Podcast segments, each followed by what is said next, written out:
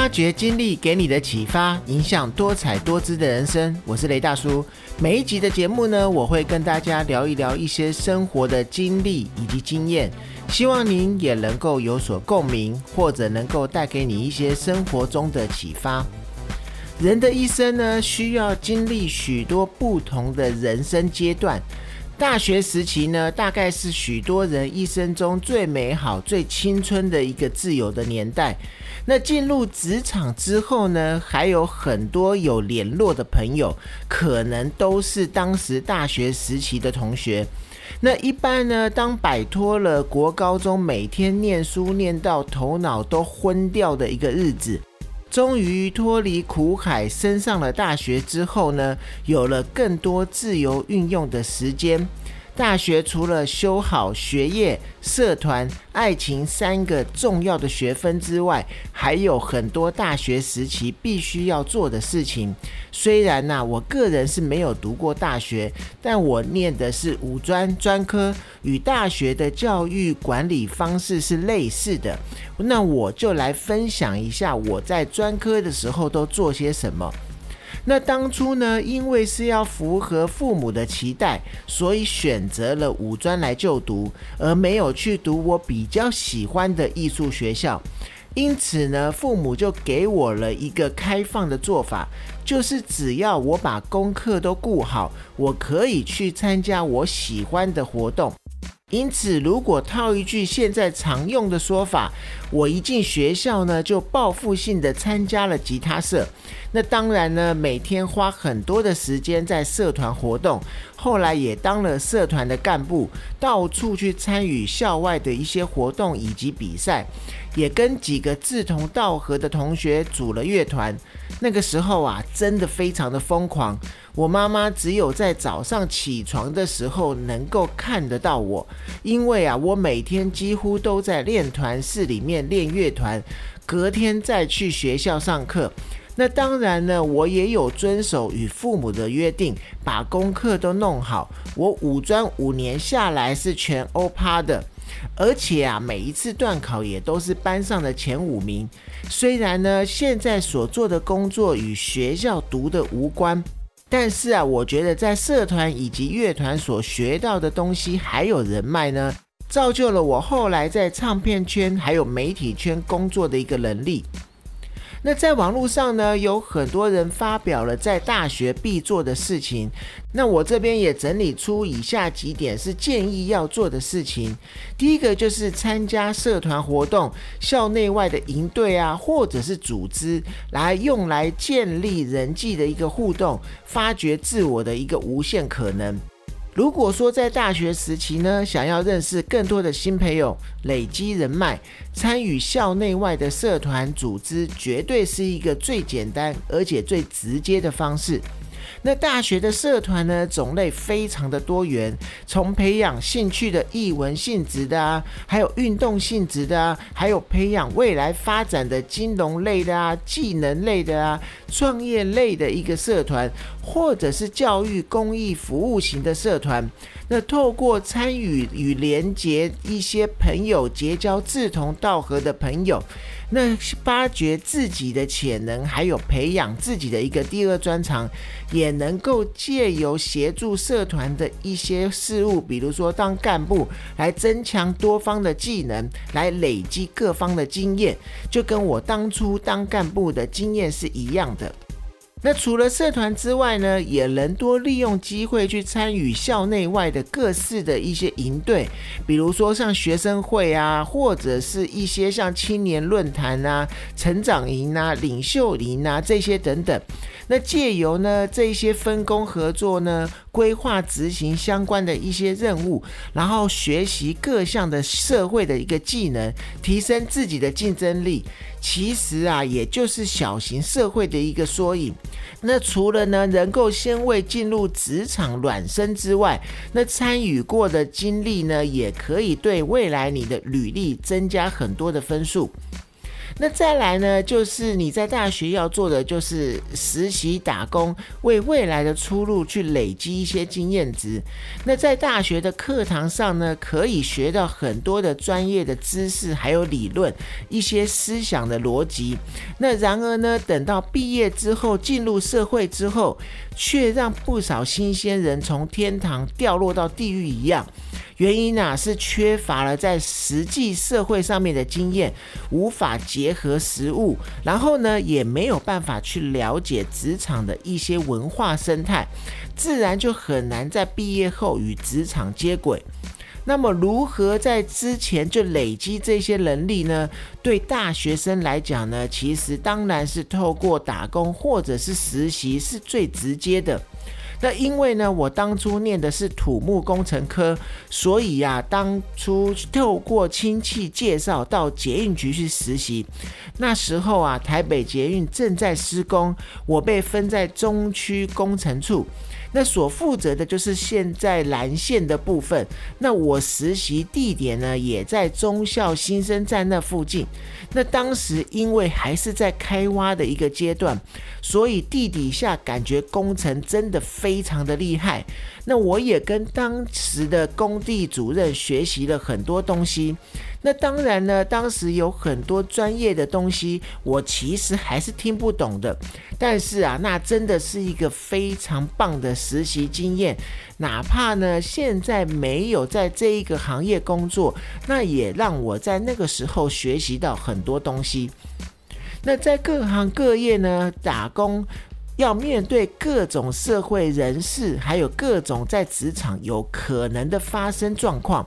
比如说是像一些比较特别苛刻的一些主管啊，或者是遇到无理取闹的客人呐，或者是一些你。以所谓的同事的猪队友啊，在处理这一些人事物的时候，你都可以有效的去培养一些责任感，然后呢，也可以去学习到一些应对进退的一些社交手腕。那此外呢，也可以让大学生对于金钱还有时间的管理上面都会有一些概念。那再来呢？还有什么必须要做的呢？就是如果你有机会的话，就跨系、跨界、跨国去学习，去拓展你一些视野上面，还有一些专业性的东西。那如果说呢，没有继续进修的一个计划的话，那大学可能就是很多人学生生涯最后的一个部分。那既然呢都已经进入大学了，为什么不好好利用这一段时间呢？去善用学校的资源以及课程，透过学程呐、辅系呀，甚至是去双主修、跨领域的去学习各方面的一个课程，那你就可以拓展自己在专业上面的部分，然后也可以对自己未来创造更多的一个发展空间。那如果说你能够在大学又有跨国学习的一个机会的话，那你千万的不要放弃，要好好的把握。靠自己出国留学，一般要花一笔开销。但是啊，如果是利用申请大学交换学生的一个计划，就有可能只交出在台湾学校一学期的学费，你就可以出国去学习，体验一些国外的文化，与当地的学生做一些交流，甚至是累积人脉。那同时呢，还可以去了解一些自己所不足的部分，来开拓自己的视野。那当然，这个对未来的人生有加分，就更不用提。了，绝对是你必须在大学中，如果可以做，而且一定要去做 CP 值里面最高的一项。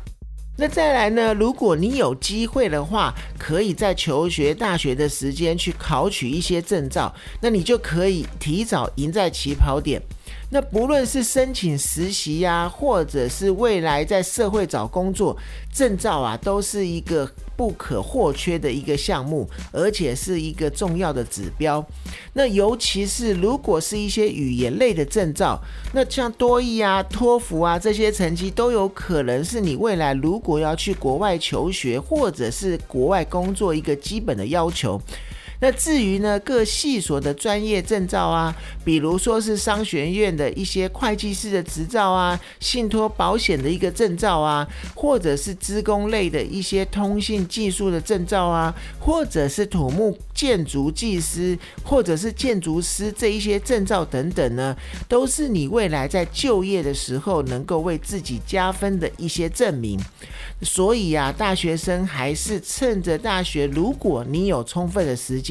赶快去安排考一考，你就可以对未来出国进修或者是求职先做好一些准备。那再来还有一个也很重要的，就是要跟老师建立好关系，因为他有可能就会成为你未来人生的一个向导。那在大学四年当中呢，选择能够修到很多的课程，那老师跟学生之间的关系其实是比高中或者是国中时候还要淡薄很多的。那如果自己不积极去主动的去跟老师做一些联系，建立好关系，那老师在下课之后，可能你们就不会再做任何的联络。那因此呢，在大学的时候要找到一个老师，可以去倾诉你在学业上或者是未来规划上面一些遇到的烦恼，其实是非常难得的。如果啊，你在大学中你遇到一个你自己非常欣赏而且崇拜、希望学习的一个老师，不妨呢就多加的去认识他，建立一个良好的情谊。不管你未来是要继续考研究所，或者是要出国，甚至是申请奖学金，或者是比赛及一些其他的一些计划，如果有一位老师能够因此帮你写一一些推荐信，给予你一些。协助，或者是未来你在未来的发展上面有一些问题，感到迷惘，想要有人帮你去指引方向的时候，这些都是非常重要的。那有一些老师呢，可能甚至会成为你这一生中的贵人。那像我呢，自己当时在专科专业科目的部分，其实还蛮强的，所以啊，老师都会找我协助去帮忙批改考卷之类的。那跟老师的关系是还算不错。